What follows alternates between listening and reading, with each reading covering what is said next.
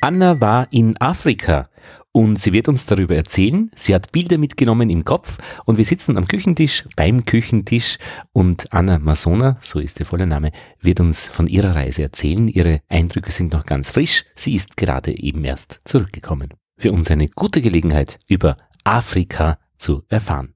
Lobster und Tentakel, Ausgabe 79, der Podcast, bei dem es ums Lernen geht. Irgendwas lernen oder irgendwas kennenlernen.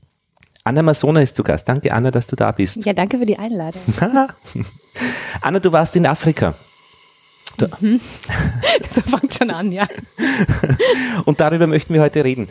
Über deinen Besuch in Afrika, weil jetzt sind die Erinnerungen frisch.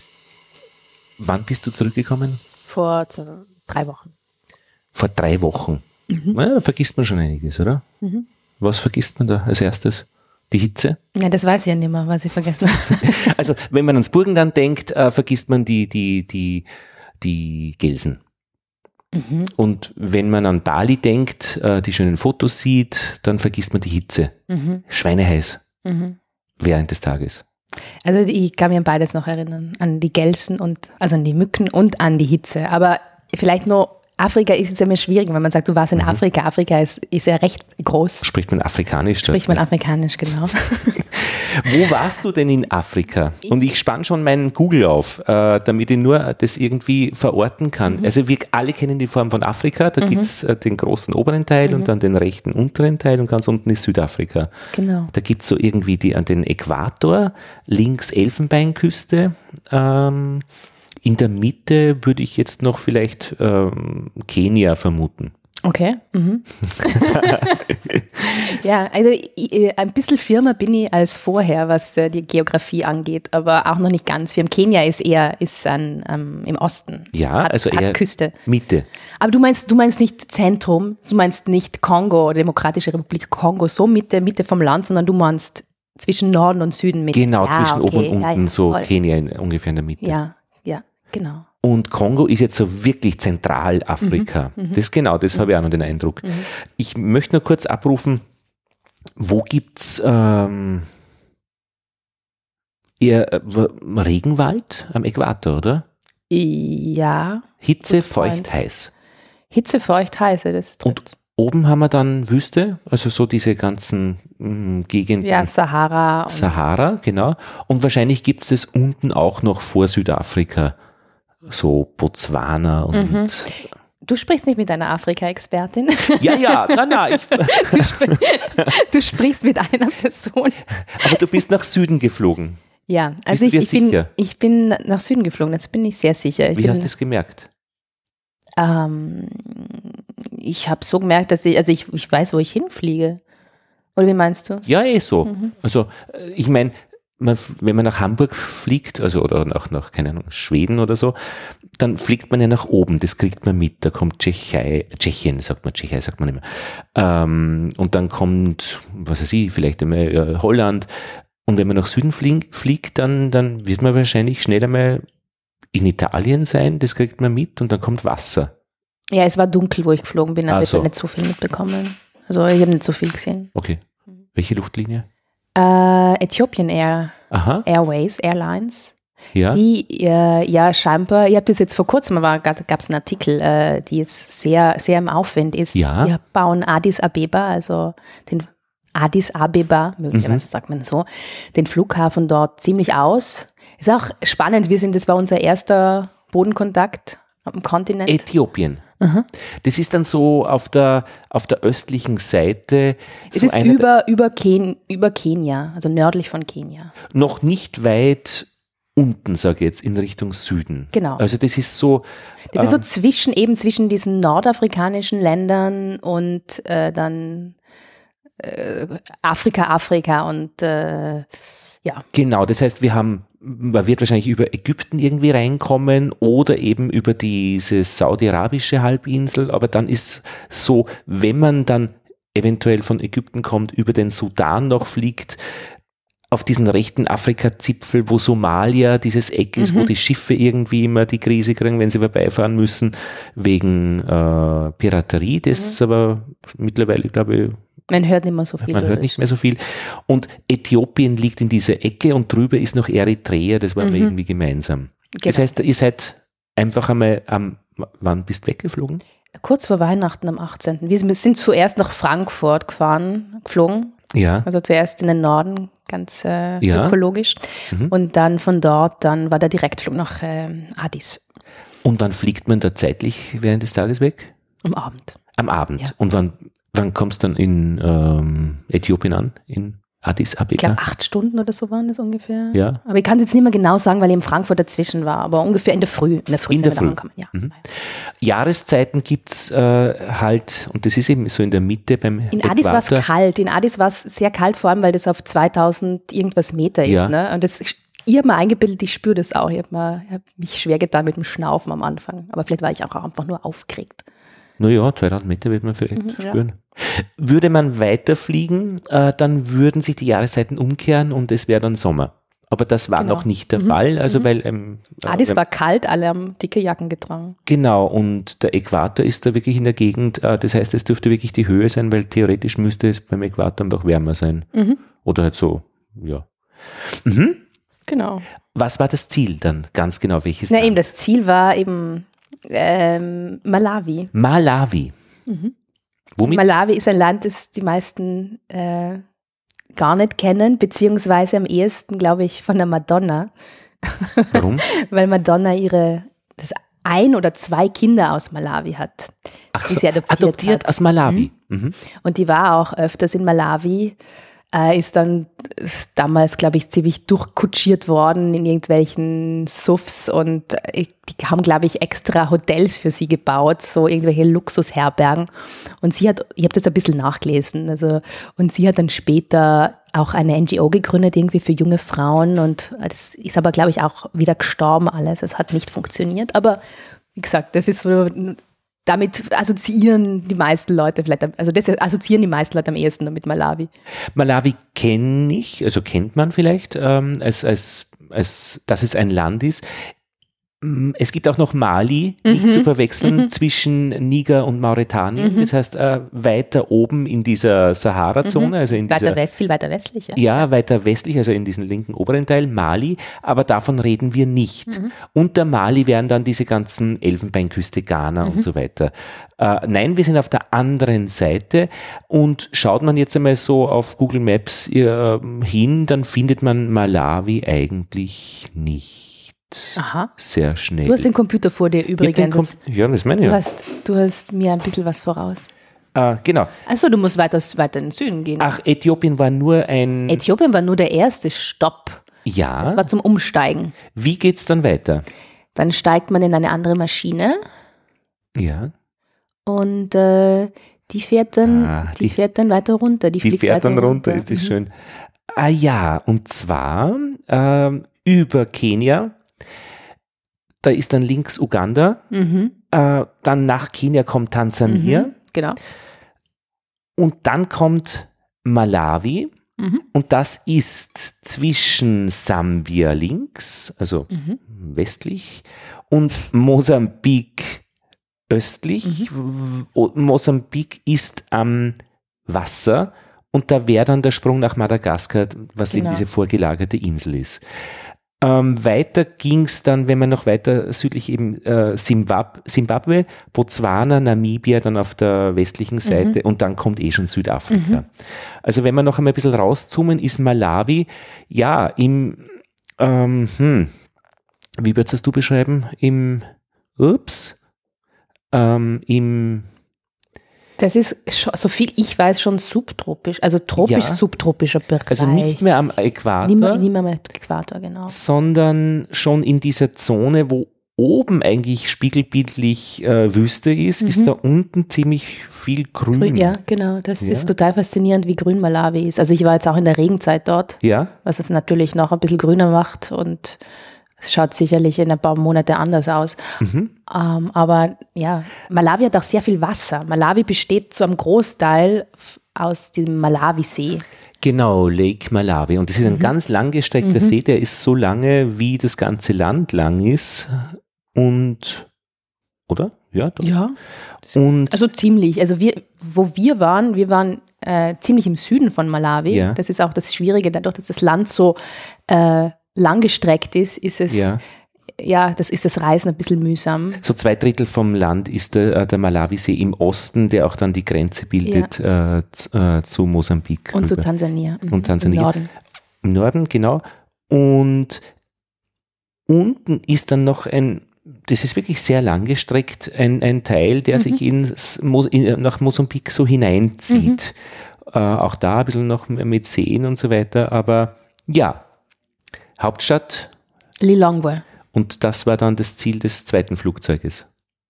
Nein, das Ziel des zweiten Flugzeuges, war, ähm, das ist eigentlich dann fast wie so ein Bus, weil du, ähm, du, du hast auf der Strecke, wir wollten nicht nach Lilongwe, wir wollten weiter in den Süden nach Blantyre. Das ist die Ja. zweite große Stadt, die ist jetzt da gar nicht eingezeichnet, müsste es ein bisschen So, wir reinzoomen. haben es, ja.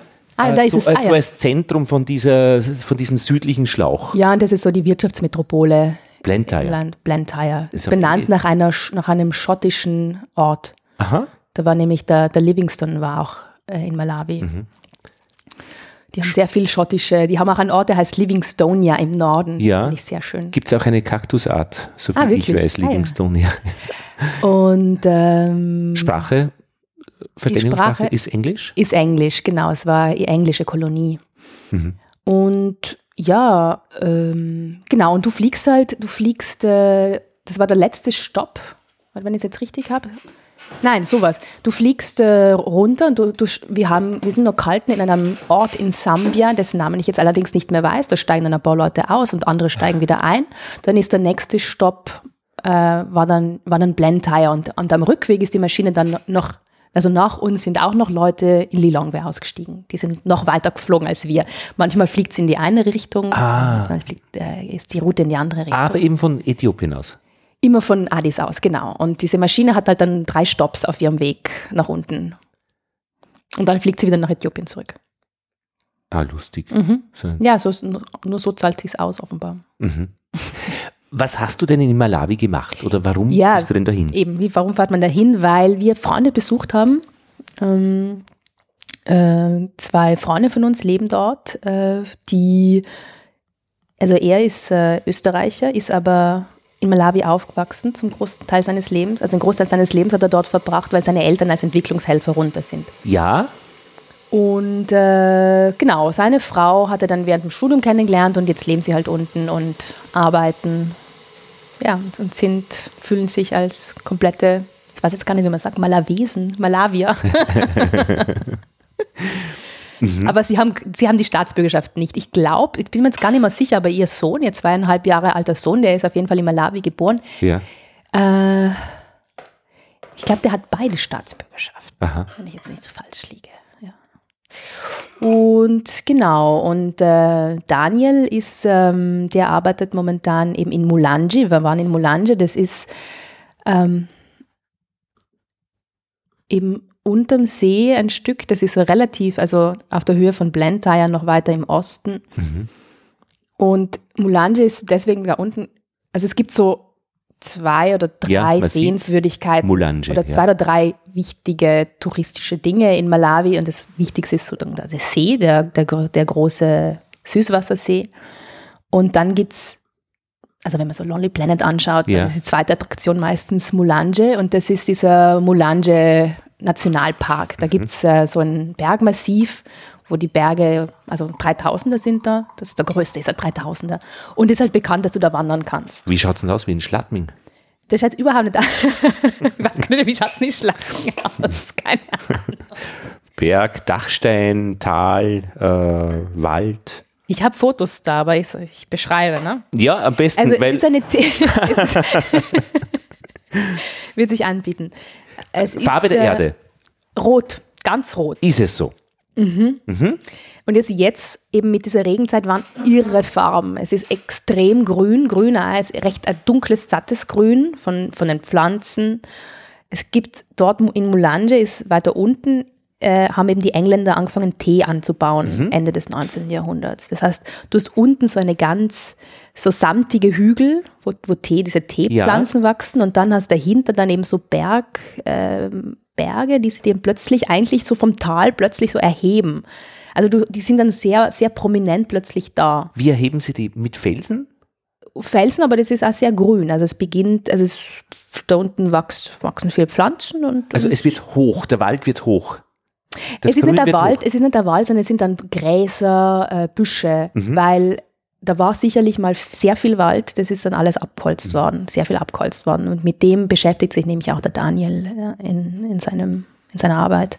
Und wenn das Grün dann kein Wald mehr ist, dann kriegt man das mit, da erhebt, der erhebt sich plötzlich was. Mhm. Und drüber gibt es dann Felsen.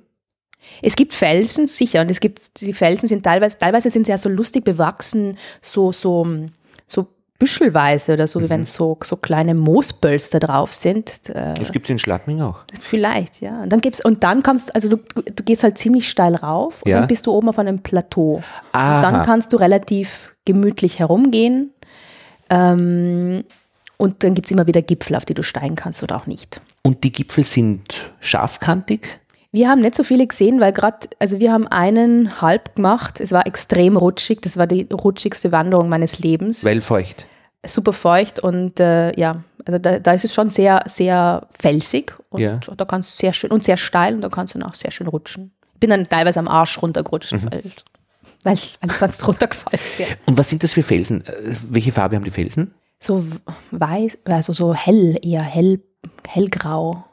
Mhm. Ja. Wie in Schladming. Ich sollte mal nach Schladming fahren. Ja, wie in unseren Bergen, also die, diese. Ja, ja, nein, eh, ja, ja und nein. Also die, die, die, woran unterscheidet sich? Die, die, äh, äh, die Pflanzen schauen halt ganz anders aus. Die Pflanzen Aha. sind zum Beispiel, was bei uns die Latschen sind, Ja. waren dort so, so, äh, so Pflanzen, die wir als Zimmerpflanzen Ja. haben, die so einen, äh, so einen, ähm, Dicken- so einen, ne, nicht so dicken, aber so einen längeren Stamm haben Ja, ich und weiß. oben so spitzere Blätter, die so weggehen. Und wachsen wie Sau. Und wachsen wie Sau und da kannst du dich dann gut festhalten. Ja. Die haben, sind auch gut, recht gut verwurzelt in diesem eher steinigen Boden. Das heißt, dieses ganze Gefüge-Gehabe ist eben äh, nicht so dieses österreichische Alpengefühl, äh, also mit Latschen, Kiefer und so weiter, sondern eher mehr so wie Regenwaldartig. Also mit, Na, Regenwald auch nicht, weil Regenwald wäre ja dicht und Ja. dunkel, sondern da gehst du dann schon eher durch so prärieartige. Ja. Also es, teilweise hast du schon so Erinnerungen an die Alpen, Ja. aber dann ist es doch irgendwie anders. und, Und das äh, machen halt die Pflanzen aus. Und teilweise bin ich dann zum Beispiel so, so Gras, äh, äh, so, so extrem hohe Gräser durchgegangen, die höher waren als ich. Mhm. das klingt ein bisschen so nach Bauhaus auch, also in der Gartenabteilung. Nein, also diese ganzen verschiedenen äh, Zimmerpflanzen, Ja, ja, nicht, voll, klar. frei, Mhm. frei, frei leben. Voll, ja. Mhm. Ähm, Und diese rote Erde gibt es halt nur im Tal, beziehungsweise dort, wo man auf den Boden schauen kann, wo es halt Ja. irgendwie Erde gibt. Aber weiter oben ist, also wenn du dann auf diesen Wegen gehst, da war es schon, schon auch sehr, sehr, sehr rot. So. schon auch, Mhm. oben auch schon rot.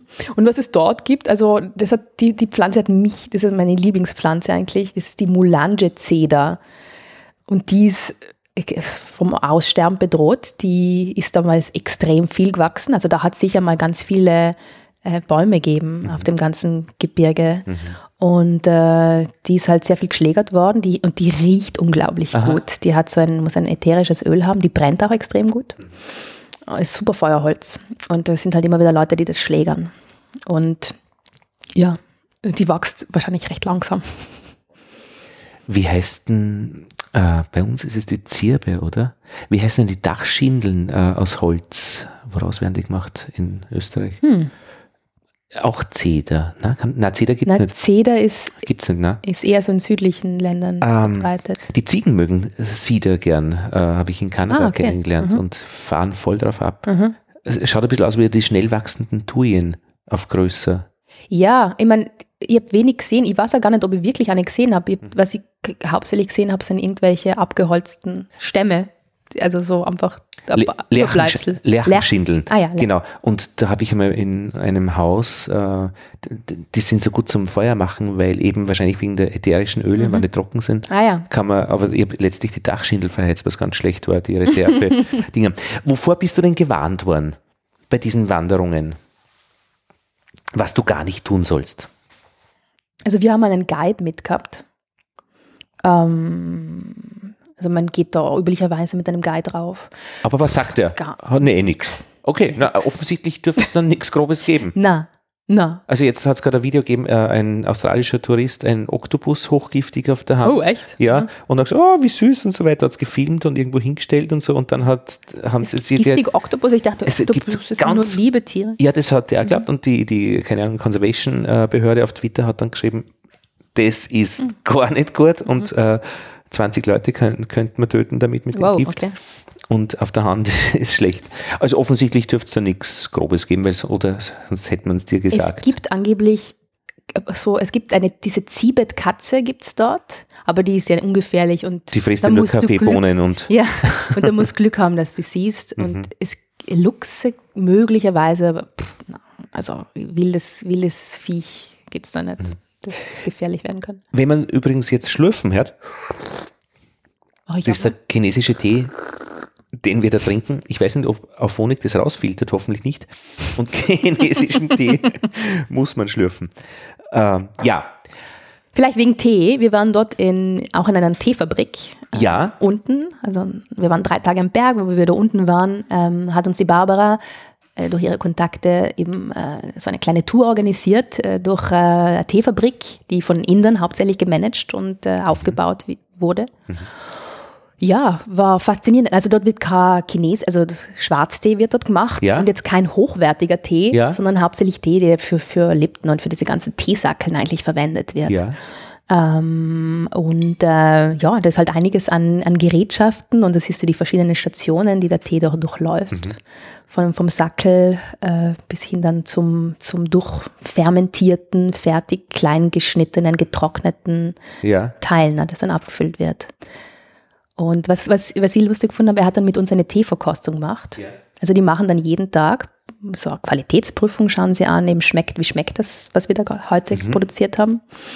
Und dann war aufgestellt, waren so die verschiedenen äh, Schälchen von verschiedenen äh, Chargen. Und dann hat er, glaube ich, auch von der Konkurrenz noch ein paar dabei gehabt und hat Ja. die auch verkostet. Und dann, weil das ja alles für den englischen Markt gemacht wird, äh, ist nämlich auch wichtig, nicht nur wie das schmeckt, riecht, sondern auch wie es ausschaut. Also das muss so irgendwie, sie wollen einen rot-braunen Tee haben. ja. Die, Und- die Farbe des aufgegossenen Die Tees. Oder die, Farbe des aufgegossenen Ja, Tees, ja. meine ich, genau. ja. Und, ähm, und dann geben sie noch Milch rein, damit sie sehen, wie sich das eben entwickelt für den englischen Markt, Ja, wenn, natürlich. wenn die Milch äh, drin ist. Und das Ganze standardisiert, so mit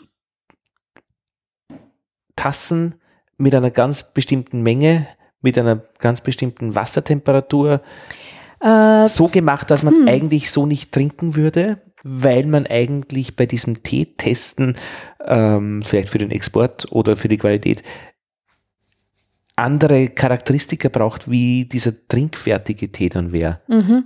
Also das habe ich jetzt ehrlich gesagt nicht gesehen, wie er es genau zubereitet hat. Mhm. Ähm, ich vermute schon, dass er in jeder Tasse sozusagen die gleiche Menge war Ja. an Tee. Ähm, I don't know. Aber es war sicher standardisiert, sicher. Mhm. Ja. sonst können sie nicht damit arbeiten. Ich habe das auf einer chinesischen Teefarm gesehen, dass es eben eine Sache ist, Tee zu trinken und auch immer wieder zu testen, ob der Tee gut zu trinken ist. Aber dieses, äh, die, die, die Exporteure, die gekommen sind, die Teehändler, die haben den Tee nicht getrunken, sondern die haben den irgendwie auf eine bestimmte Art aufgegossen, damit sie einfach vergleichen können. Okay. Äh, aber der war dann eigentlich untrinkbar oder Aha. nicht zum ah, Trinken okay, nein, gedacht. Mhm. Nein, nein, also die haben das schon getrunken, also das, da ging es schon ums Trinken und dass es äh, nah am Leben äh, Mhm. Ja. getestet ist. Also ich Und wie, wie trinkt man dort dann? Also du kriegst eine Tasse, wie schaut die Tasse aus? die war so weiß, also die war relativ, so ein bisschen fast wie eine Müslischale. Ja, ohne mit Henkel, also mit, Ohne mit Henkel. Puh, ja, ich glaube ohne Henkel. Ich müsste aufs ich Foto, könnte man nochmal anschauen. Und was halt wichtig ist, weißer Innenrand Ja. oder weißes Fläche innen. aber nicht so englisch äh, eben. Nein, nicht irgendwie spezielles Porzellan, sondern eben schon recht, recht äh, stabil und groß. Und diesen Geschmack hast du schon irgendwo mal erlebt? Den Geschmack dieses Tees. ähm, ich behaupte immer von mir, dass ich eine feine und einen guten Geschmackssinn habe. Wobei da muss ich sagen, äh, ich weiß gar nicht, wie ich das beschreiben soll. Aber er war, er war schon. sch- Ähm, es war ein guter Schwarztee. Ja? Aber ganz ehrlich, ich kann jetzt wahrscheinlich. Also, er schmeckt wenn man, wenn man den Vergleich mit so eben so diesen billigen Teebeuteln hat, er schon bei weitem besser geschmeckt, aber war es auch kein berühmter Assam oder, oder Darjeeling. Irgendwo was dazwischen. Aber das Interessante ist ja, ich glaube, dass die aus dem Tee, den sie dort haben, in Kenia wird ja auch sehr viel Tee hergestellt, ne? Mhm. dass die da wahrscheinlich schon auch tolle Tees produzieren könnten. Nur machen sie es halt nicht, weil sie halt für diesen Markt produzieren, wo es halt nur darum geht, den Tee fein zu häckseln und wo es eher darum geht, den Geschmack zu beeinflussen, wie groß, fein oder, oder dick du den Tee äh, dann zum Schluss schneidest, beziehungsweise was du rausfilterst. Ähm, aber ehrlich gesagt, ich, ich kenne mich bei Schwarztee jetzt auch nicht so wirklich aus. Ich habe ähm, vor einem Jahr Mate-Tee, Mhm. Yuba-Mate ähm, bestellt und das erste Mal getrunken. Und das war neuartig im Geschmack. Mhm. Also sowas habe ich bisher nicht getrunken. Du hast es vorher noch nie getrunken? Na, Okay. Mhm. und so gesehen war das, was du getrunken hast auf der Teefarm, dann einfach schwarzer Tee, Mhm. Der halt irgendeine Nuance hat oder irgendeine bestimmte Art. Und es kriegt natürlich dadurch, dass du halt dort bist und siehst, die Arbeiter siehst und du hast jemand, der mit dir diese Teeverkostung macht, wird es natürlich aufgeladen und das ist halt was ganz Spezielles. Natürlich, ja. Und ja, genau. Also das, und das übertragt sich auch auf den Geschmack, will ich sagen. Ja, ja, soll ja, soll's auch, ja, genau. Und äh, wie, welche Menschen sind da? Der Herum? dort arbeitet. Ja, genau. Also Leute aus der Gegend. Ja, Ähm, ich glaube, also Mulange und die Gegend da unten ist auch eher, also ist sicherlich reicher als andere oder da haben die Leute sicherlich ein bisschen bessere Jobs als in anderen Gegenden durch diesen Tee. Das ist nicht das, der einzige Tea-Estate. Ähm, und Tourismus wahrscheinlich wegen dem Nationalpark. ja, der wenige Tourismus, der ist. Aber zum Beispiel, was mich dort total fasziniert hat in dem Nationalpark, ist, dass es da ein, ein Hüttensystem da gibt es Hütten am Berg. Du kannst da wirklich übernachten und das sind sehr fesche Hütten, sehr schön gebaute Hütten. Ähm, und in jeder Hütte ist ein Wächter, der dann äh, dir Feuer macht und, äh, und Wasser gibt. Und ja, das hat mich sehr, sehr überrascht. Wie grüßt man den Wächter? Äh, Mulibianji, ich sage das jetzt noch richtig. Das ist Also, das Wort, geht's? das man sagt. okay. Wie geht's? Oder geht's gut, so Mhm. in die Richtung, ja. Und was sagt er dann? Uff, sagt Im besten Fall? Ich glaube, er sagt auch mal, eigentlich, man Geht grüßt schon. Mhm. ihn auch, man grüßt ihn auch sonst auch Hello. Ja. Um, um nicht irgendwas vorzugaukeln, dass man Chichewa spricht. Äh, Und der lächelt dann? Oder schaut er ernst und macht weiter sein Geschäft? unterschiedlich, je, nach, je nach Typ. so wie bei uns auch. So wie bei uns auch. Ja, probiert es mit einem Wiener, was? Servus. Der lächelt dann, mm, ja, unter Umständen. Mhm.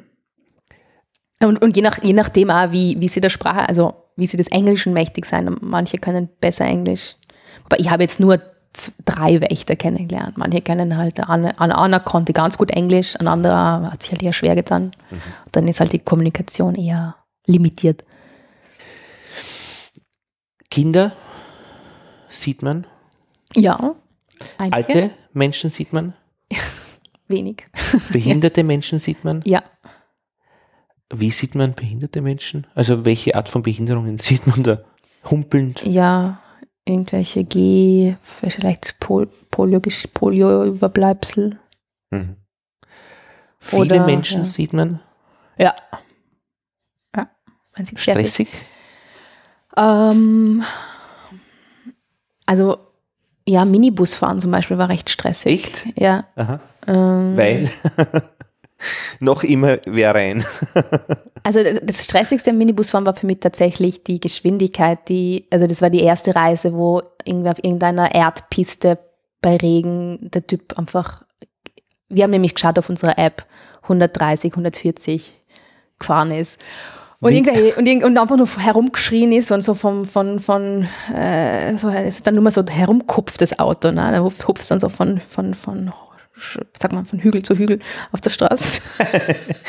Gegenverkehr? Äh, ja, es ist wenig Verkehr. es ist, Tiere, die herumstehen? ähm, Büffeln? Kühe? es Hühner? gibt Kühe, also es gibt, man, also das war aber, also es ist nicht so, dass plötzlich eine Kuh auf der Straße Okay. steht, das passiert eigentlich. Also 130 Ja, fährst, wenn es das siehst, das geht. Ja. Und das war zu schnell. Ja, es war eindeutig zu schnell. Ich Und wie war der Fahrer? Gut nicht. aufgelegt? Ja, die Fahrer sind irgendwie so junge Typen, die auch sehr geschäftstüchtig sind, die dann halt auch schauen, wer, wen er jetzt mitnimmt, wer, wer, wer möglichst weit fährt. Sch- Also möglicherweise schmeißt er dann auch eine Oma raus, weil die will nur bis, ins, bis zum nächsten Ort, aber dann ist eine, eine andere Frau, die will weiter und dann, die zahlt halt dann mehr und dann muss halt die Oma umsteigen in den anderen Bus. Also die haben dann auch so ein cooles System, dann in, in jeder Stadt und in jedem Markt, wo du hinkommst, gibt es dann irgendwelche Typen. Das läuft dann halt auch oft Ja. aus meiner Beobachtung recht ruppig ab. Da wird dann herumgehandelt, wer Ja. wen mitnimmt, Ja. wer wohin fahren will und äh, Zuteiler. genau. Aggressive Stimmung, merkbar. Ähm, na, also aggressiv. Naja, es gab arme, es gibt auch Situationen beim Minibusfahren an, an einem größten, das war so ein größerer Ort, wo das war einfach super stressig, weil wir uns überhaupt nicht ausgekannt haben. Da stehen 100.000 Busse, es sind 100.000 Leute, die irgendwelche Sachen verkaufen und du willst halt rausfinden, wo ist dein Minibus zu dem nächsten Ort. Ja, und da war halt irgendein Typ, der hat uns, unsere, sich, uns unsere Tasche gekrallt und äh, hat gesagt, "Okay, wir sollen halt dem folgen. Und dann war es halt machst du das jetzt? Oder? Aber eigentlich musste es fast machen, weil eine andere Option war, nicht, war gar nicht. Und ähm, Was, Ja. was war dann? na, und dann, sind, dann hat er uns halt in den Minibus reingesetzt und wir haben uns die ganze Zeit gedacht, ja, fahrt der jetzt in den Ort, wo wir überhaupt hinfahren und, ähm, und dann sind wir dann noch länger gestanden, weil die machen die Minibusse ja voll, voll, voll. Und dann ist unsere Tasche die ganze Zeit draußen gestanden und unser ganzes Geld war drinnen und wir sind ganz hinten drin gesessen. Und dann war plötzlich neben uns, ich glaube, es ist um irgendeine Frau gegangen, war halt plötzlich das enorme Handgemenge und da ist halt dann voll geschubst und irgendwie geschlägert worden. Und unsere Tasche in der Mitte. Und, aber es hat sich alles in Wohlgefallen aufgelöst. Und bist du da irgendwie auffällig? Ja, Als, ja, natürlich, du bist halt schon die Weiße. Ja. Die Weiße, die halt Wirst du da bemerkt? Ähm, ja, also du wirst schon angeschaut. Ähm, du wirst schon mehr angeschaut, neugierig. mm, Die Leute kommen auch mit dir ins Gespräch ähm, oder lachen auch über die. Also so genau kann man das ja dann auch gar nicht so sagen. Ähm, ja, und du, mein, du bist halt die, die sich nicht auskennt in Wirklichkeit.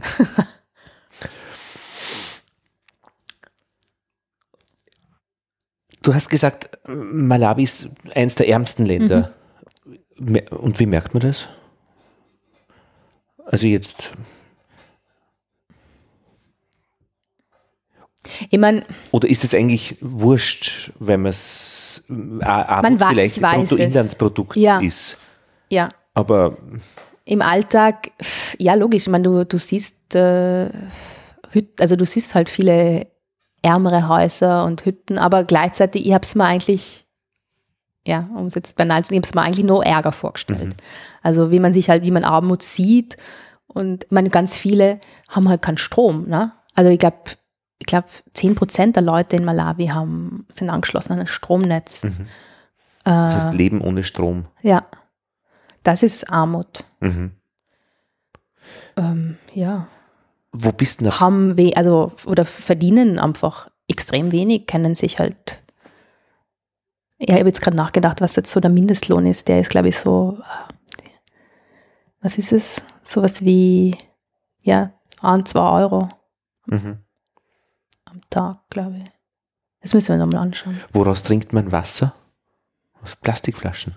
Ja, beziehungsweise aus, äh, aus Plastikflaschen. Es gibt auch so, bei den Bushaltestellen, also bei den Haltestellen hat es dann immer Leute gegeben, die äh, die Wasser aus, aus so Sackeln verkauft haben, die das Wasser Aha. offenbar in so Plastiksackeln abgefüllt. Ja, ich habe das einmal in, in, in, in Singapur gesehen, wo sie das Cola immer reingeschüttet haben, Mhm. im Plastiksackel. Das ist an einen Schnürl drin gehängt äh, und durch den Bus dann getragen worden und einen Strohhalm kann man da reinstecken. Mhm, okay. Mhm. Aha, die Plastiksackel. Ja.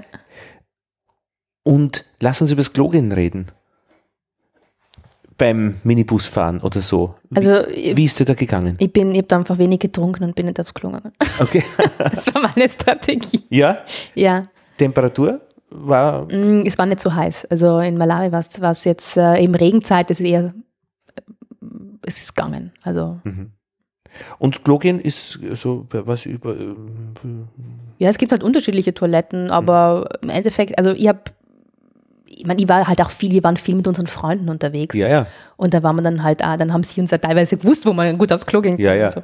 Aber ich finde, ich find, das Unterwegssein mit Freunden, die sie auskennen, ist eigentlich für mich die einzige Möglichkeit, ein Land bis, zu besuchen, das jetzt nicht äh, Holland ist. Äh, ja, also, Also alle, alleine ja. ps- sie null. Sag mal, es wäre sicher für uns auch um einiges stressiger gewesen, äh, wenn wir die nicht gehabt hätten. Und vor allem, wir waren einfach viel mit, mit denen unterwegs, sie haben uns viel erzählt, wir sind auch viel mit ihrem Auto herumgefahren oder halt, sie haben uns herumchauffiert. Wie lang war's denn dort? Wir waren in Malawi, waren wir zwei Wochen und dann waren wir noch eine Woche in Tansania. Ah ja. So, ich hole jetzt Ja. Wasser von der Wasserleitung für den Tee. Tansania, ähm, Westen haben wir gesagt, gell, von Malawi. Na, Norden, Norden, Norden, genau. Norden. Und aber ähm, ja, vielleicht nur, nur zum, zum Strom, ähm, was ich vorher noch erzählen wollte, eben der, der Freund von uns. Äh, Malawi hat eigentlich sehr viel, äh, sehr viel Wasser und, ähm, und der baut gerade in, in Mulanje ein Wasserkraftwerk auf. Und da ist halt auch die Idee, dass so eben kleinere, kleinere Dörfer, dass die halt dann ihren eigenen Strom produzieren können, den potenziell auch verkaufen, weil sonst kommt der Strom, normalerweise kommt der halt aus Südafrika, von der großen südafrikanischen Gesellschaft, deren, dessen Namen jetzt gar nicht mehr weiß. Ähm, und ähm, ja, so ja, b- gibt halt ein Potenzial auch, dass du dann halt äh, wahrscheinlich auch mit Strom kochst und nicht den, Wal- den Wald abholzt. Das sind so irgendwie die Themen der Entwicklungshilfe, also äh, Energieversorgung Ja, das ist so. ähm, und Gesundheit. Wald, also äh, äh, ähm, Bodenkultur, also äh, Farm, also äh, Landwirtschaft wahrscheinlich auch. Mhm. Ja, Ah, ja, Gesundheit. und Gesundheit ist ein großes Thema. Gibt es eigentlich die Entwicklungshilfe noch? Also so Entwicklungshelfer, das war doch in den 70er Jahren, 80er Jahren. Äh, kriegt man da was mit? Es gibt ganz viel, also wir haben es, es gibt ganz viel Projekte, es gibt schon ganz viel, es gibt nach wie vor ganz viel Projekte, die finanziert werden durch äh, zum Beispiel, zum Beispiel das Projekt von Daniel wird finanziert durch, durch die Weltbank und durch, ich glaube eben die Schott, schottische Regierung und äh, noch einige andere Länder, die da Geld reinstecken. Also ob du meinst, ob jetzt Leute einfach runterziehen und äh, Na, ich so- denk, ja, ja, na, ich denke, diese österreichische Entwicklungshilfe habe ich schon lange nicht mehr gehört. Also es, es hieß dann einmal Entwicklungszusammenarbeit, äh, aber, aber so, dass man mitkriegt, dass Entwicklungshelfer einerseits gesucht werden, andererseits wieder von wo zurückkommen oder ein Thema sind. Ich habe schon lange nichts mehr von österreichischen Entwicklungshelfern gehört. Ich kann jetzt da gar nichts dazu sagen. Ich meine, es gehen halt viele Ärzte, äh, also traditionell, glaube ich, gehen viele Ärzte so in solche Länder Aha, oder Lehrer. ja. Ähm, ja, und das ist sicher auch, äh, es fällt alles unter den Begriff Entwicklungshilfe. Du machst ja auch Radiosendungen. Mhm. Und wenn du da wo bist, dann, dann hast du ja ein Auge und ein Ohr für, für Geschichten, die man machen könnte. Mhm. Ist dir da was untergekommen? Worüber würdest du da? Äh, eigentlich, äh, eigentlich wollte ich da gar nicht mit dem Auge runtergehen. Ja, einmal zu Hause lassen, das Auge. Ja. Aber was sind die Themen, die man, die, die, die da wären, würdest du äh, mit diesem Blick? Ich meine, auf der anderen Seite wäre wär natürlich schon so das Thema, äh, was gibt es für alternative Energieversorgung? Mhm. Wie können, weil, sag mal, wie können sich da die Leute dann auch selber helfen? Äh, was lasse ich da aufbauen? Ähm, was wären sonst sonst so Themen? Äh, ja, man, abgesehen jetzt von irgendwelchen Reisegeschichten, ne, die, wo du halt berichten kannst über, über den Mountain Club in, in Mulanje. Ähm, Ich meine, du kannst, es sind gerade Wahlen, es sind jetzt äh, in ein paar Monaten sind Wahlen. Ähm, und offenbar geht alles eher den Bach hinunter. Es hat vor zehn Jahren mehr Aufbruchstimmung gegeben, Politik, die irgendwie geschaut hat, dass es, äh, also wo es wirtschaftlich auch bergauf gegangen ist, da geht es momentan eher in eine andere Richtung. Ich meine, das haben wir hauptsächlich mitbekommen durch die Expats oder das haben uns Expats erzählt, wo halt dann viele sagen, sie überlegen sich jetzt eigentlich eher, eher rauszugehen und äh, ja, ist jetzt nicht, nicht unbedingt so, dass sie das Gefühl haben, sie wollen jetzt in den nächsten Jahren da viel aufbauen oder viel, viel machen. Ähm, was ich mitbekommen habe, aber das habe ich gar nicht, das habe ich nicht vor Ort mitbekommen, sondern das habe ich zufällig gelesen, dass es so ein ähm, Projekt, das offenbar Malawi eines der Länder ist, das sehr Probleme hat mit Phosphor, also wo der Boden einfach sehr ausge, äh, gedünnt ist, mhm. nährstoffarm ist und wo es Projekte gibt, wie du den Phosphor wieder in den Boden reinkriegst. Ähm, das wäre wahrscheinlich interessant und ja, ähm, sonst kannst du halt Geschichten machen oder über die Fischerei am Malawisee. Mhm über den chinesischen Einfluss in Malawi, der äh, nicht, also die Chinesen haben ja Interesse in vielen afrikanischen Ländern, Allerdings nicht an Malawi, glaube ich nicht wirklich. das geht aber noch zu wenig ab. Mhm. Es, das Interessante war, wir haben ähm, in vielen Häusern waren so, äh, die Schilder dort sind ja alle gemalt. Ähm, die werden ja dann auf, äh, auf Häuser oder auf Felsen gemalt, sehr, sehr hübsch. Ja. Äh, und da stand dann irgendwie äh, Chinese government brings äh, mhm. satellite TV to 20.000 houses in Malawi. Und dann denke ich mir, ah ja, okay, ja, wichtig. so. Mhm oder auch nicht. Mhm. Ähm, also da, da, das wäre zum Beispiel etwas, was mich noch mehr interessiert hätte, wie es, welche Chinesen kommen oder überhaupt, oder zum Beispiel Inder sind ganz viele in, in ja. Malawi ne? und auch schon länger, auch schon seit, seit Jahrzehnten. Religion? Äh, Religion ist, ähm, das finde ich auch interessant. Äh, Religion ist, so das Verhältnis weiß ich nicht, aber es gibt ähm, christlich, also ich glaube, das ist so da gibt es diese Adventisten und äh, wie heißt das andere? Anglikanisch, glaube ich, ist das mhm. andere. Und ich würde schon sagen, der Großteil ist, sind Christen, aber es gibt sehr eine große muslimische Community, vor allem so in diesem Mittelteil des Landes. Mhm. Wie merkt man das? Wo plötzlich überall Moscheen stehen. Mhm. Und ähm, die, die Männer tragen dann diese, diese langen Kleider, diese langen weißen mhm. Gebetskleider und haben diese Cappies auf, ich weiß jetzt nicht, wie die heißen. Mhm. Und äh, Frauen sind dann verschleiert und da hast du halt auch alle möglichen Verschleierungen. Da hast du halt den, den äh, wo, wo nur das, der Schlitz beim Auge, bei den Augen frei ist. Und das, also aus meiner Perspektive jetzt vom Minibusfahren, von dem bisschen Minibusfahren und dem ein bisschen ähm, durch die Dörfer gehen, habe ich das Gefühl gehabt, dass, dass eigentlich die Religion, dass die Religionen das sehr eng, also dass es eigentlich wurscht ist, ob die Janne da jetzt voll verschleiert ist oder nicht. Das was man jetzt so bei 130 km/h mitkriegt von der Umgebung. Wenn man ja, wir sind ja immer wieder gestanden. Also, ja, äh, und die, ja, ich meine, Religion kriegt man auch oft über die Lufthoheit mit, akustisch. Kirchenglocken oder Muezzin, der ruft mit Lautsprecher. Ja, ja Muezzin habe ich eigentlich Gesänge gar nicht oder so Trommeln. viel gehört. Ähm, Muezzin habe ich dann später in, in Tansania, war das mhm. eher. Ähm, das heißt, ja, also es gibt sicher, aber habe ich jetzt nicht so Nicht gehört. mich wahrgenommen. Und Kirchenglocken mm, nicht wirklich.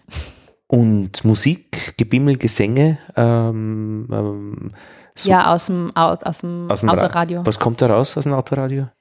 Naja, das habe hab ich dann eher später in Tansania gehabt. Mhm. Da war halt so Tansanien-Popmusik und äh, RB, RB. Äh, würde man das als afrikanische Musik identifizieren können? Äh, ja, schon. Also so vom Beat her äh, schon, ja. Und auch, du merkst, dass die Sprache irgendwie anders klingt. Also es war dann Swahili, es war nicht Englisch. Manche waren Englisch, aber viele waren auch Swahili. Hast du Menschen gesehen, die, die musizieren oder singen? Oder? Singen schon, ja.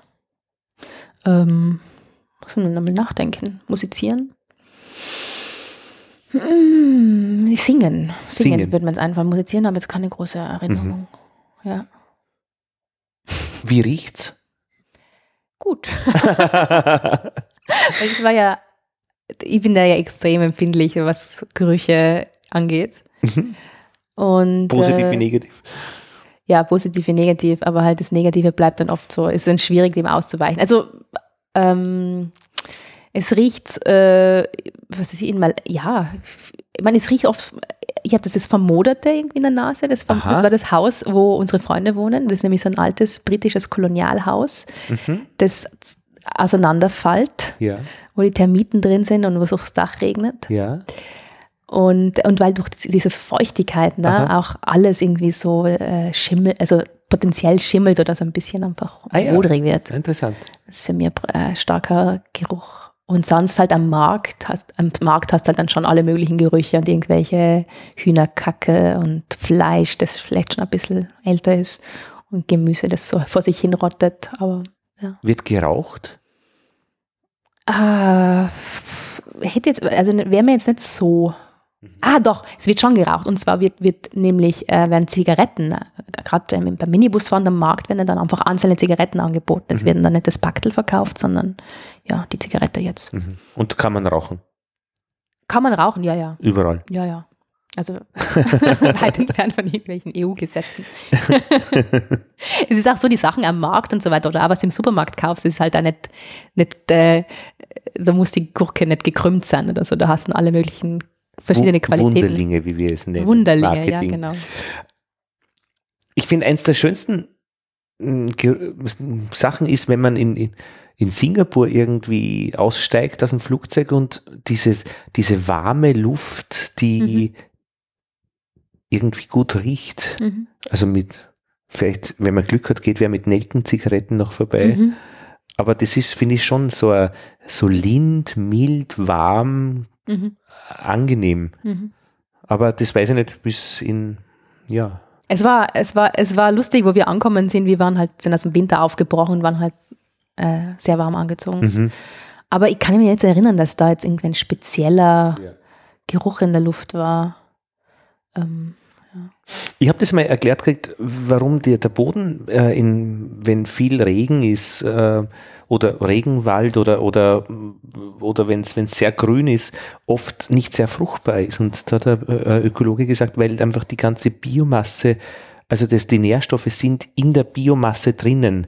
Es wird ständig umgesetzt, ist also in der Luft, in der Pflanze, im Zeug, aber eben nicht im Boden. Naja, aber ich glaube, in Malawi ist auch der Grund, warum wenig Nährstoffe im Boden sind, dass da seit Jahrzehnten jetzt mittlerweile Mais angebaut wird.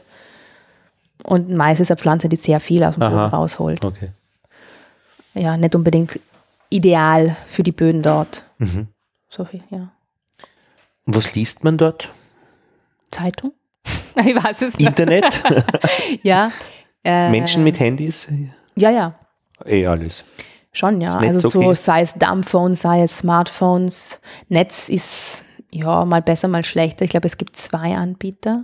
Dumbphones sind also äh, Telefone, die halt nur SMS noch Ja. können. Genau. Und ähm, was man sehr viel sieht, auch, äh, man kennt es aus afrikanischen Ländern, dieses mobile Bezahlsystem, beziehungsweise ist eigentlich ein Überweisungssystem. Ne? Da Ja. gibt es das M-Pesa, das aus Kenia stammt, das in Kenia entwickelt wurde. Und es gibt offenbar eins, äh, in, in, in Tansania gibt es auch, das heißt ein T-Pesa oder C-Pesa oder so. Und so ähnliches Ze- Zeug hatten sie in Malawi auch.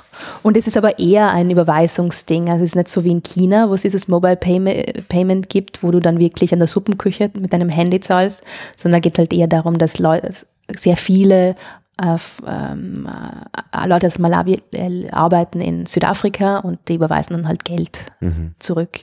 Und Mhm. so wird es dann halt äh, nicht, in der Bank, nicht über die Banken abgewickelt, sondern halt in- ist irgendwie so eine Telefonkabine am Straßenrand und dann ist die Schlangen Leuten davor, die halt da Geld jetzt abkassiert. Und dann äh, warst du dann froh, wieder aus Malawi raus, Richtung Tansania? Also was lustig war, wir sind nach Dar es Salaam geflogen und das war dann so das Gefühl, wow, okay, echt wieder mal eine gescheite Stadt. Echt, ja? Da, so. Dar es Salaam ist was? Das ist Tansania. Hauptstadt von Tansania. Ah, okay. Du hast es gesagt, wie lang äh, Malawi? Und dort war es sehr heiß. Ah, Also okay. Das hat man schon ganz stark den Unterschied gemerkt. Dort Ja. war es sau heiß. Und es ist die heißeste Zeit jetzt äh, im Jahr. So um Weihnachten rum. ja. Ja. Also zwei Wochen Malawi, glaube ich. Zwei Wochen Malawi, eine Woche Tansania. Ja, genau. Und ja, und dann in Tansania ist dann, In Tansania, da war in Dar es Salaam, wir haben uns dort das ein bisschen angeschaut, das Stadtel. ja, Und, Stadtel. Also Stadtel, die Stadt. die Ja. Großstadt, sorry. das liegt eben am, am, wie heißt dieser Ozean? Das ist der Indische, Indische Ozean. Der Indische Ozean. Das ist wirklich schon am Wasser. Du sagst sehr heiß. Ja. Dar es Salaam. Ist äh, muslimisch. Ist, ja, Ja, aber Salam klingt. nicht nur, also, also wir waren dann auf den Inseln, da gibt es diese Sansibar äh. Inselgruppe. Also die meisten kennen halt Zanzibar, äh, ist die größte Insel. Die Ja, Sansibar kennt man, ja, genau. Aber eigentlich has- sind da 30, 40 Inseln und die heißen Archip- Archipelago. Aha. Und, und wir waren dann zuerst auf Pemba, das ist eine Insel nördlich von Zanzibar. Mhm. Und die ist, 100, also vor allem die Zanzibar und, und eben Pemba sind eigentlich hundertprozentig muslimisch, Ja. Zu 100% muslimisch. Und ähm, genau. Das ist dann schon fast äh, in der Nähe von Mombasa und das ist wiederum Kenia. Also die Stadt äh, Mhm. Am Meer. Mombasa am Meer. Mhm. Und das war, äh, wir waren eben zuerst, äh, glaube ich, drei, vier Tage in Pemba und dann äh, ein, zwei Tage in Sansibar. Und Pemba ist einfach, die wollen eben nicht den Weg gehen, den Sansibar geht, mit äh, Supertourismus und Hotelburgen und eben den ganzen Europäern, die halt im Winter runterfliegen, Mhm. sondern die wollen das halt irgendwie ruhig angehen, beziehungsweise die sind offenbar da irgendwie jetzt so auch religiöser und äh, finden es auch nicht so toll, wenn da halbnackte Europäer am Strand herumspringen, weil sie selber nicht äh, halbnackt herumgehen und ins Wasser gehen. Äh, und es war aber total schön dort, weil dort bist halt, ähm, wirst dann halt herumgereicht äh, und, und schaust halt, wie du das organisierst, dass du halt herumkommst. Aber warum kommt man auf die Idee, dorthin zu fahren? Nach Pemba, Ja? mh, weil, äh, ja, weil wir eben nicht nur nach Sansibar fahren wollten und äh, Und warum will man nach Sansibar? ich, ich wollte einfach ans Meer. Mhm. Ich wollte mal den Indischen Ozean mal anschauen. Mhm. Und, und, und äh, Gewürze. Dafür ist sie bekannt. Ja. Aha. Genau. Und ja, Und ich meine, es sind dann schon diese auf Pemba, es sind diese irren, wir waren sogar auf einer Insel vor Pemba, das sind einfach diese irren Strände, die man halt so von, von Postern und Tapeten kennt. Nein, kenne ich nicht. Also, so ganz schiefe weiße, Palme. weiße, Echt, ja? ja, Mhm. ein paar Palmen und das Wasser halt türkisblau, extrem hell. Mhm. Ähm, ja. Ich meine, das Lustige dort ist, dieser Indische Ozean, das wussten wir vorher auch nicht, da gibt es ganz arge Gezeiten. Äh, Ich glaube, der Gezeitenhub ist so drei Meter. aha. Das heißt, manchmal sitzt am Strand und das Meer ist halt so Irgend- sehr weit in der Ferne. Ja, Und auf einmal ist es da. ja ein paar Stunden später ist es dann wieder da. Mhm. Genau. Und ähm, Sa- Sansibar hat, wir waren in, in Stone Town, das ist die Hauptstadt dort, die alte Stadt, und die hat mir total gut gefallen. Ich meine, es ist recht touristisch dort. Aber es ist halt eine Stadt, die ist, ähm, die ist halt, du hast halt indische Einflüsse, es waren Inder dort, Arab, ganz viele arabische Einflüsse. Und es sind halt nur diese alten Häuser, ganz viel geschnitzte Türen, ganz sehr kunstvoll geschnitzte Türen. Das ist das Ding dort, was, was wichtig ist. Das machen sie heute auch noch, dass die da ganz viel gute Tischler haben, offenbar. Und äh, ja, es war, es war eben offenbar auch so das, ein Zentrum des Sklavenhandels an der Ostküste. Das war so der wichtigste Sklavenmarkt. Es war für die nämlich auch interessant, dass sie die Sklaven dorthin bringen, weil die dann nicht leicht wegkommen von der Insel. Und da, das gibt es auch noch ganz interessant anzuschauen. Also Mhm. ja, schon, das, das geht, ist mir schon sehr nahe gegangen, was, äh, wenn man da sieht, wie sie da eingepfercht waren und äh, ja, wie, wie, wenn man da halt die Geschichten mitkriegt, was da halt abgegangen ist. Mhm.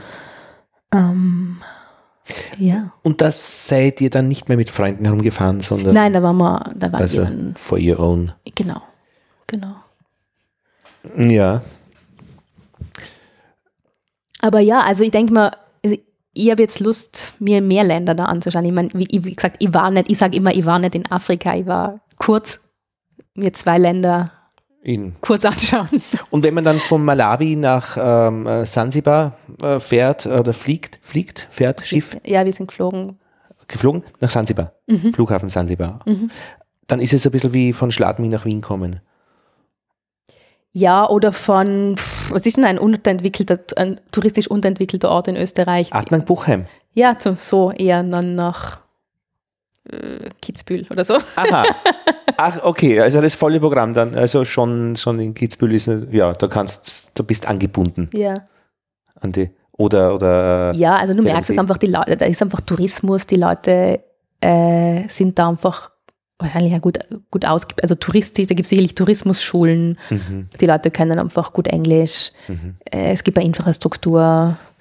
Äh, ja, äh, ist schon, schon ein großer Unterschied, ja. Da gibt es ja, ich glaube, in der Anthropologie war das früher, das hat sich geändert, äh, dass man auf Unterschiede geschaut hat, äh, wenn man irgendwo anders hinkommt in eine andere, in ein anderes Land, zu anderen Menschen, dass man die Unterschiede feststellt. Mhm. Und mittlerweile hat sich das, glaube ich, gewandelt, dass man die Gemeinsamkeiten sucht. Mhm. Und mhm. wie würdest du sehen, also diese, diese drei Wochen in zwei Ländern auf dem Kontinent Afrika? Was war da auf, also für dich die Fragestellung persönlich? ähm, naja, vielfach schon auch so dieses, ähm,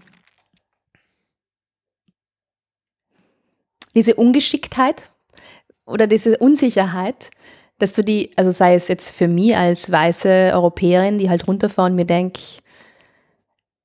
ich kenne mich eigentlich mit äh, eben kulturellen Codes oder ich fühle mich oft in vielen Situationen einfach unwohl, weil ich jetzt nicht auftreten will als weiße Europäerin, die aber bin.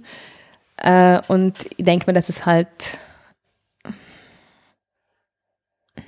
Ich weiß jetzt nicht, was ich genau sagen soll. Mhm.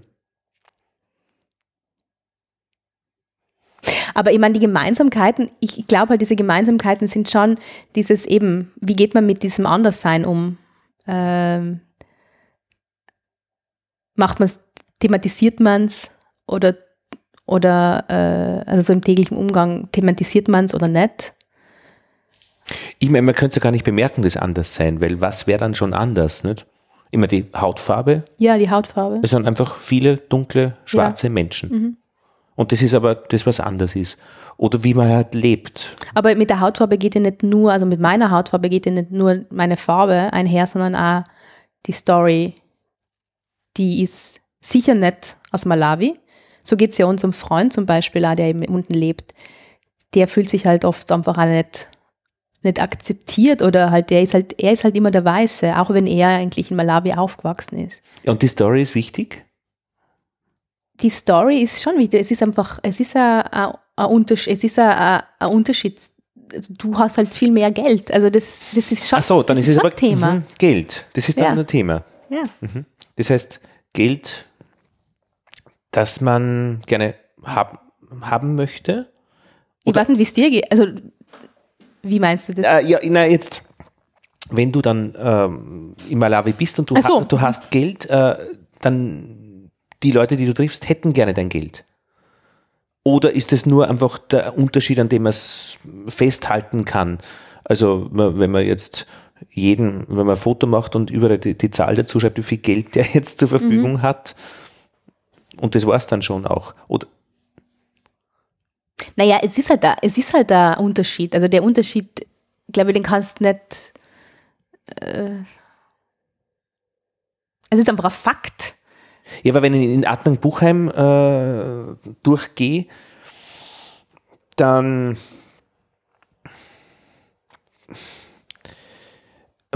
habe ich als, als Wiener schon ein bisschen mehr Kultur im Hintergrund im Sinne von Zugänglichkeit.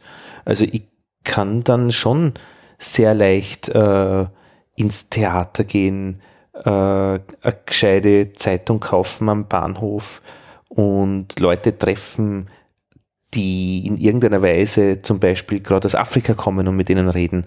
Aber wenn ich in Adnan Buchheim bin, kann ich vieles davon nicht. Mhm. Aber du hast die Möglichkeit noch, also eben, als Wiener hast du die Möglichkeit, also beide Welt, beide Möglichkeiten. Ja, genau, aber wenn ich nur in Adnan Buchheim bin, dann, dann nicht. Und die Frage ist, wie sehr dann das unterschiedlich ist, ähm, ähm, das Leben in Adnan Buchheim von meiner Welt und wenn ich dorthin komme, was das überhaupt bedeutet. Weil die nach Buchheimer bin ich wurscht, ja, wenn ich da durchgehe. Ja, ich meine, ich kann das ja nur aus meiner Warte heraus sagen, weil ich habe ja nicht mit jedem geredet und jeden gefragt, wie geht, Ja, ja. Wie geht dir, dir das damit, dass da jetzt quasi eine Weiße mit ihrem Minibus fährt oder so zum Beispiel. Aber das ist eben die Suche nach, was ist eigentlich Kontakt? Also was ist die, ist eine Wechselwirkung. Ja, Sonst, also immer die, die, äh, die Neutrinos, die gehen überall durch, weil sie nicht wechselwirken mit der Materie. Ich finde es interessant, äh, ja, Physik. Ich finde es ich, weiß, das habe ich mir fast gedacht. Ich finde es jetzt interessant zum Beispiel, dass äh, Japaner in Wien, Japanerinnen und Japaner, wenig wechselwirken, Mhm. wie auch überhaupt sehr wenige Touristen wechselwirken. Mhm. Aber wenn ein Hund dabei ist, ist die Wechselwirkung sehr viel größer. Also in meinem Fall mit als Hundebesitzer ähm, mit Menschen, mit Hund. Da gibt's eine Wechselwirkung. Und die Frage ist, was die Wechselwirkung eigentlich ist. Das ist so, so, so, so soziale Austauschprozesse. Ja, ich meine, vieles bleibt halt dann an der Oberfläche. Ich meine, vielfach hast du halt nur kurz Kontakt und äh, wechselst ein paar Worte, auch weil oft äh, die gegenseitige Sprache fehlt. Ich kann nicht Chichewa, die andere Person kann vielleicht nicht gut Englisch. Mhm. Das bleibt dann halt eher an der Oberfläche. Das Spra die Sprache ist sicher aber, äh, ein Faktor, ja. Aber meine, wie gesagt, das ist vielleicht nur, nur meine innere Geschichte, die ich mir selber erzähle, dass ich mir halt denke, ich weiß nicht, was die sich jetzt über mich denken, dass ich da jetzt als Weiße einfach Minibus fahren kann und einfach, ja, äh, mit einfach, weißt du, ich, ich, fahr, ich bin in ein Flugzeug gestiegen, ich habe sehr viel Geld gezahlt für einen Flug. Äh, ich habe Freunde in Malawi, ich kann einfach herkommen. Sie haben nicht die Möglichkeiten Und wieder weggehen. und ich kann wieder weggehen. Äh, ich habe viel ich hab Geld für dieses Visum bezahlt. Äh, die Leute, mit denen ich Minibus fahre, haben nicht diese Möglichkeit. Weil, weil weil dann würden sie nicht Minibus fahren, sondern dann hätten sie ihr eigenes Auto oder hätten ihren Fahrer. Ähm, und natürlich ist es ein Unterschied. Und äh, äh, ja, was, was denken die? Aber ich frage sie ja nicht, was denkt sie jetzt über mich, weil ich, ich wisst, also das finde dann aber auch auch wieder ein Gespräch, das halt dann in your face ist. Ich finde es ein bisschen, also dieses Thema Kuscheln. Also wenn man, man kann weltweit Menschen treffen, mit denen man auf, mit, in bestimmten Aspekten kuschelt. Das finde ich nett. Kuscheln im, im besten Sinn. Weißt irgendwie, das kann sein, dass man nur da nebeneinander steht. Oder eben im Minibus nebeneinander sitzt oder jemanden äh, eine Zeitung abkauft. Aber da passiert irgendetwas. Und das finde ich immer schön, wenn, wenn, wenn ist. Und wahrscheinlich sind das so ganz große Unterschiede eben, Gefälle und, und viel Geld, wenig Geld oder viele Menschen, die viel Geld haben, ziehen wieder, also ähm, führen dazu, dass man nicht kuschelt. Mhm. Religion, jemand, der nur einen Schlitz im Auge hat, mit dem kann ich nicht kuscheln. Sozial. Oder doch? Oder doch? Genau. Dann muss ich praktisch mich verlassen. Also mein, mein, mein Kuschelverhalten ändern. Und dann fand es natürlich an, dass es spannend wird. Ähm, weil, weil mein, meine bisherigen Methoden einfach nicht mehr funktionieren. Könnten theoretisch zu Vorurteilen führen. Ähm, und dass man es dem gegenüber dann andichtet, dass man immer kuscheln kann. Wie Ja. ich es jetzt gerade gemacht habe natürlich. Ja. Aber logisch, ich meine, ich denke mal, ich gehe mit Vorurteilen, ich gehe sicher mit Vorurteilen durch Malawi und die Leute, mit denen ich Minibus gefahren habe, auch Vorurteile mir gegenüber. Und wie geht man damit um? Das ist halt, das war für mich im Alltag schwierig. Aber wie gesagt, es war meine erste Reise, ich war zwei Wochen dort. Äh, wie gesagt, ich habe nur einfach den kleinen Zeh da reingetaucht. Äh, Ja. ja. Ich finde das, das Aber zum Beispiel, hab, wir haben, glaube ich, mehr Kontakt gehabt mit Leuten, also wo, wo, wo mehr so Informationen geflossen sind und wo mehr Austausch war in, in Tansania als in Malawi, würde ich jetzt mal fast sagen. Aber es war eine sprachliche Geschichte. Aber im, in, in Malawi hattet ihr Freunde dabei, die ihr theoretisch ähm, Austausch bewerkstelligen können, besser konnten. Ja, ich meine, ich habe schon Austausch gehabt mit, was weiß ich, mit Mitarbeitern von, von der Firma NGO, äh, wo der Daniel arbeitet zum Beispiel. Und aber es ist oft ein sprachliches Problem. Ja, von und das ist oft so, oder ich bin dann so durch Dörfer gegangen und dann sind halt Kinder, die hinter mir herlaufen und die halt irgendwie neugierig sind und dann fängt man halt an, mit denen ein bisschen herumzushaken oder herumzu. Äh, aber es ist halt so ein bisschen von beiden Seiten so eine Unsicherheit da, merke ich halt. So, was macht man jetzt? Und, und Da finde ich es immer ganz schön, also bei Kindern, äh, also da gibt es so die Natur, so naturwissenschaftliche Experimente, also wo, wo man einfach irgendwie was machen kann. Also und keine Ahnung, Kugelbahn oder mhm. ähm, oder man hat ein drehendes Ding und da ist ein Papier, das sich dreht und da kannst du mit einem Stift so Kreise ziehen. Mhm. Also das sind, das sind tolle Kontaktmöglichkeiten. Mhm. Und wenn man ähm, wo mitarbeitet, also bei der chinesischen Teefarm waren wir mit dabei und wir konnten die Sprache nicht, aber da ist die Sprache dann wurscht. Man sitzt gemeinsam an, an diesem großen äh, Blechtisch und sortiert Tee. Und die schnattern dahin und du schnatterst dahin und irgendwie ist man sich sympathisch verbunden und die Sprache ist eigentlich egal. Das habe ich ganz nett gefunden. Ja, sag mal, ich glaube, was man halt auch noch sagen muss zu Malawi, Malawi gibt, da gibt es halt auch ganz große Unterschiede. Da gibt es halt sehr viele Leute, die arm sein und wo die Bildung einfach auch sehr schlecht ist, die eben auch nicht gut Englisch können und wo aber wo ja teilweise mich schwer getan habe, die zu lesen, sozusagen, ja, gehe ja. denen jetzt auf die Nerven, also ja, find, Ist, ist es denen wurscht, dass ich da bin? Finden die das interessant? Ja, ja. Seien die interessiert an mir? Was interessiert sie an mir? Mhm. Oder geht denen einfach nur auf die Nerven, so sogar mhm. sie, sie soll doch in Europa bleiben, was kommt die da her überhaupt, was und, will die da? Und wie kriege ich schlechte Bildung überhaupt mit? Ja. Also was bedeutet das mhm. eigentlich? Weil einfach nur mal von wegen, ja, was, wie, wie, wie gehst du an gewisse Dinge heran? Äh, äh, ja, kann, kann ich mir selber in bestimmte Momente helfen? Kann ich, ja, schon mal sprachlich. Vielleicht eine Sache, die ich nur lustig gefunden habe, ja. also die, die, die, mir gut gefallen hat, ist äh, kleidungstechnisch. Ja. Auf der einen Seite ja, das ist vielleicht ein bisschen jetzt losgelöst, aber es fällt mir jetzt gerade ein, kleidungsmäßig, man kennt ja diese afrikanischen Stoffe, ne? diese ja. Prints, die in alle Farben. Die teilweise in, Farben in Österreich auch äh, gemacht werden, ja. Oder in, ich glaube in Holland, oder? In, äh, Weiß ich nicht, aber ja. äh, eine österreichische Firma ist ganz berühmt für so afrikanische Muster. Und, ah ja. Und, ja. Spitzen. Es gibt eine österreichische ah. Firma, die Spitzen macht ah, ja. in den afrikanischen Markt. Das, okay. das, äh, und, ähm, also bunt. bunt und eben halt äh, ja, bunt. Mhm. In allen, allen Variationen. Ja. Und da gibt es zum Beispiel, irgendwann habe ich dann gesehen, so, so Gesichter, die sich auf, auf Popos oder Oberschenkel bewegt haben. Und ich dachte, ah, was ist denn das? Und irgendwann bin ich draufgekommen, die machen zum Beispiel Werbung, Parteiwerbung, politische Werbung, aber auch Werbung für irgendwelche äh, Infrastrukturprojekte oder Gesundheitsprojekte, indem sie solche Stoffe drucken und dann ist dann das Gesicht von einem Politiker drauf mhm. und dann ist vielleicht unten noch eine kleine Message und wie der heißt und äh, die Symbole die haben wir dann so einen Stoff gekauft. es ist, glaube ich.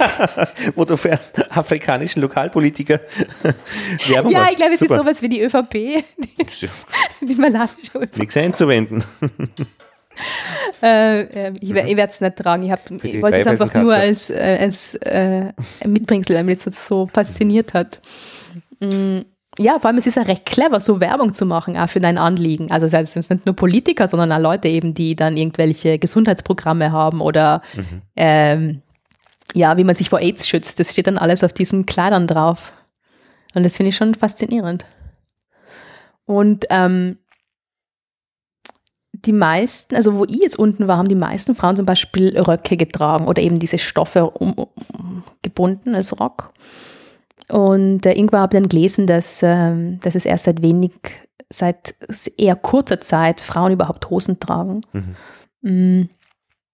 Ich habe jetzt keine, keine einzige Hose gesehen, aber das ist wahrscheinlich eine Modegeschichte, ob, ob man jetzt gerade mehr Hosen oder Röcke trägt. Aber was ich lustig gefunden habe, ist zum Beispiel, äh, wir waren eines Morgens im Büro vom, vom Daniel und da kommt die Buchhalterin rein und die war, äh, die, die biegt so in den, in den Hof rein und in dem Moment macht sie ihren Rock auf, also ihren, diesen afrikanischen Stoff, bindet ihn auf und dann kommt unten so ein ziemlich schicker Rock und sie war überhaupt total jeden Tag sehr aufgebrezelt.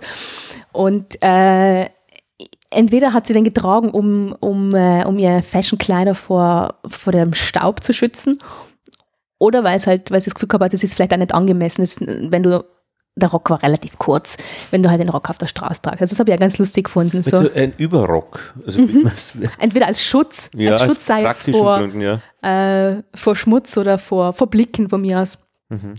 Und, äh, ist staubig?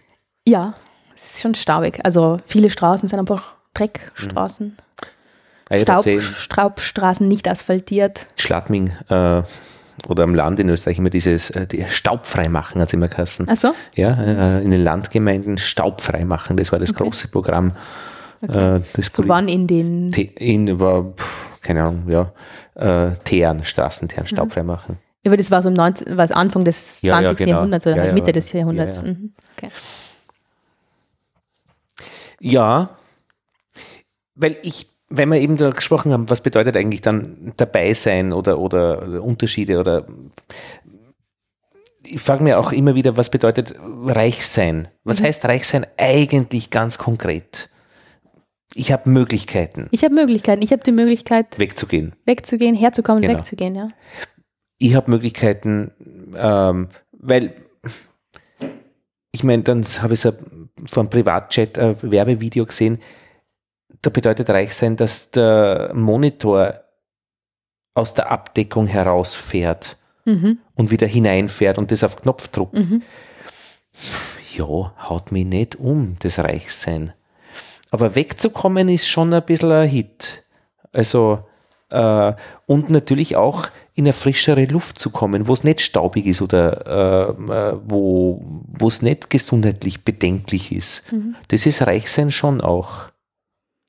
Ja, dass du dir Gesundheitsversorgung leisten kannst. Ja, Ein bisschen bessere. das ist dann eigentlich längeres Leben. Ja. Ja, ja, und da, dass du es schaffst oder eben auch Schule, dass du in eine gute Schule gehst, ist auch Reichtum in Wirklichkeit. dass du, man schön, das schön ist auch eine Art von Wegkommen, Wegkommen aus dem Dorf, Wegkommen aus einem bestimmten Umfeld und und wahrscheinlich die, die schöneren Arbeiten hat. Also so eine, eine Schreibtischarbeit in einem weißen Hemd in einer Bank ist wahrscheinlich ähm, ähm, gescheiter wie in irgendwo Mhm. äh, Straßenteeren äh, zur Mittagszeit. ja. Oder halt, du Staubfrei kannst dir zumindest aussuchen. Ja, genau. Das ist auch wieder die Wahl. Wir haben einen getroffen, der, ähm, also ist ein Freund von Daniel, der ist ähm, Ende 20 und äh, der ist Pilot. Der ist Pilot für, also jetzt nicht für Mhm. große Maschinen, sondern so für kleinere zwei, drei Sitzer.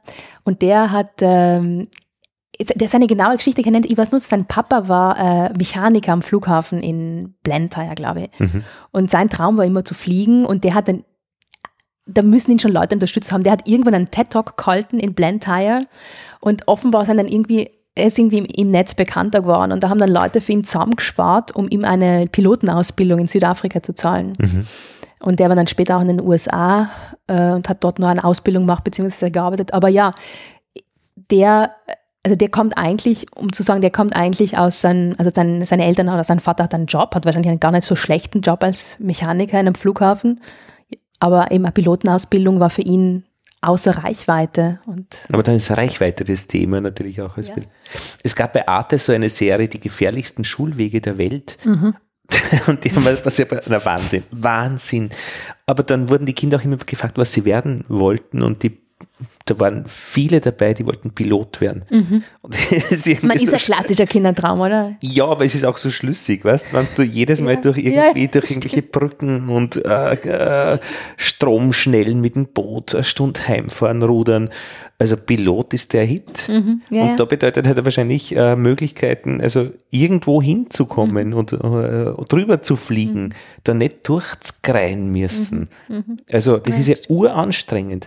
Also ich fand das Leben auch früher sehr viel anstrengender. Ähm, äh, so äh, dieses äh, Entwicklung bedeutet schon komfortableres Leben. Sicher. Ja. Wobei die Anstrengung sucht man sich halt dann auch wieder durch, indem man länger laufen geht und so weiter. Aber so wahrscheinlich ja, diese Alltagsentkoppelungen, also Alltags Aber im- ja, ich mein, überleben. im Endeffekt ist sind schon viele Sachen, zum Beispiel ja im Alltag, es gibt kaum Müllabfuhr in Mulange. ja. mhm. Das bin ich irgendwann, das bin ich erst am Schluss draufgekommen. Der Müll wird verbrannt wahrscheinlich. Der Müll irgendwo. wird verbrannt, vergraben, was auch immer. Ich meine, das ist dann schon, wenn du denkst, eigentlich dann wieder eben eine e- enorme Lebenserleichterung und Zeit, die du da sparst, wenn du dich nicht kümmern musst, wie du deinen Müll jetzt los wirst oder was von dem Müll du jetzt eben dann also wiederverwenden kannst. Woher das Gas kommt, nicht, dass wir da in Ja. der Küche haben, im, im, Ofen. Und ich meine, was wird passieren, äh, wenn man zum äh, wir wir beziehen ja Einkommen aus unserer Tätigkeit, ja, und das ermöglicht es. Mhm. Ja, gut. Aber dann sind wir jetzt eigentlich fertig. Wenn wir auf dieser allgemeinen Posi ähm, Position äh, ja, angekommen sind. Vielleicht eine Geschichte, die ich Ja. zum Schluss erzählen kann, die, ähm, die ich immer wieder gehört habe, also zum, zum Thema Reichtum Ja, und Wegkommen, das, was offenbar schon ein Phänomen ist in Malawi und in vielen Ländern in der Gegend, ist, ist, wenn jemand in der Familie es irgendwie schafft, entweder Pilotenausbildung zu machen Mhm. oder halt einen, einen Job findet, der, äh, der ihn irgendwie, irgendwie rausbringt oder reicher macht als die anderen, dass er sofort, du zahlst ja nicht nur sozusagen Steuern an den Staat, sondern du zahlst eine Art Familiensteuer. Also es kommen Aha. alle Mhm. Und wollen irgendwie mitmachen, wollen Mhm. partizipieren. Und das äh, ist, dann viele, dass es halt total schwierig ist. Das, da gibt es dann viele, die sich an, an ganz rausgehen, die dann sich aus ihrer Familie komplett entfernen, weil, weil es halt schwierig ist für jemanden, der ähm, das ist halt offenbar ganz ein anderes Denken als, als im Westen oder in, in Europa. Habe ich jetzt jetzt gehört bei den ganz reichen Familien, die, die dann auch immer sich gegenseitig Geld zustecken in großen Mengen, auch wenn sie ja alle schon irgendwie auch schon ganz viel verdienen. Ja, nur da geht es darum, dass da, du, du, du musst einfach, du musst teilen, das wird erwartet. Ne? Also, ja, Ähm, Mhm. Ja, ich kenne nur einen Piloten aus, einen finnischen Piloten und er ist, er sagt, es ist, es ist genug. Er, er mag nicht mehr fliegen, er möchte mal zu Hause bleiben. Und das war ganz interessant, ihn zu treffen. Fliegt irgendwelche Airbusse durch die Gegend, es reicht ihm. ja, das kann ich Er ist genug. Er ist genug, sagt er. Es ist, Ich meine, es geht vielen Leuten so, da geht ja Musik, meine, es geht vielen Leuten so, die viel unterwegs sind da, mit Mhm. ihrem Job, dass sie einfach je- jede Art von Reise bei ihnen Allergien auslöst. ja, und bei dir, das nächste Ziel? Habe ich keins. Sehr schön. Will da bleiben. Da ble- ja. Also ich schaue schon gern äh, äh, von fremden Ländern mir Sachen an im Fernsehen. Mhm. Das finde ich schön. Ja, ich lese auch gern. Aha, ja. Ich lese gern, was so, ich hab, ähm, was so ökonomisch in Afrika passiert, Mhm. hin und wieder. Das Mhm. finde ich zum Beispiel interessant. Ja. Ja, Anna, ich glaube, wir haben eine Runde gedreht. Danke, dass du deine sehr frischen Eindrücke äh, von deiner Reise nach zwei Ländern in Afrika geteilt hast. Ja, weil dadurch kriegt man irgendwie ein bisschen ein Gefühl, auch wenn man nicht selbst dort war, ähm, wie man so ist, wenn man dort ist. ja, vor allem wie man selber ist. Ja, ja. Das ist schön gesagt, ja.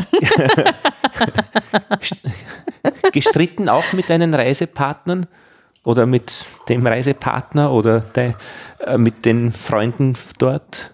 Äh, gestritten, na, ich bin aber jemand, der, also ich würde auf einer Reise, glaube ich, nie streiten. Nicht. Na, Ganz na. bisschen im Stress auch manchmal. Das, Ich, ich gehe dann, ich geh dann eher äh, den Leuten aus dem Weg, ah, okay. Versuche wieder zu mir zu kommen. Gut, danke. Okay, danke dir. Danke, danke, danke. Und das war Lobster und Tentakel, ich glaube Nummer 79 haben wir gesagt am Anfang.